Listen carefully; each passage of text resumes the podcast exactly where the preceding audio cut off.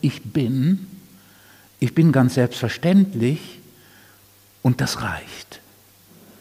Ich brauche nichts zu beweisen, ich brauche es nicht nützlich zu sein, ich brauche nichts dafür zu tun, ich brauche nicht mich anzustrengen, was wert zu sein, nichts.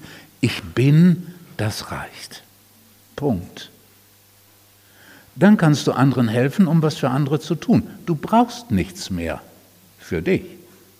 Keine Bestätigung, kein dich wertvoll fühlen, keine Berechtigung haben, nichts.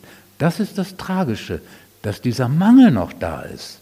Durch den Mangel entsteht dann hier quasi eine, eine, eine Lückenbüßerfunktion. Ich tue was für andere, um selbst mehr mich wert zu fühlen, sicherer zu fühlen, besser zu fühlen, weil ich das nötig habe, weil ich diese Idee von Mangel habe.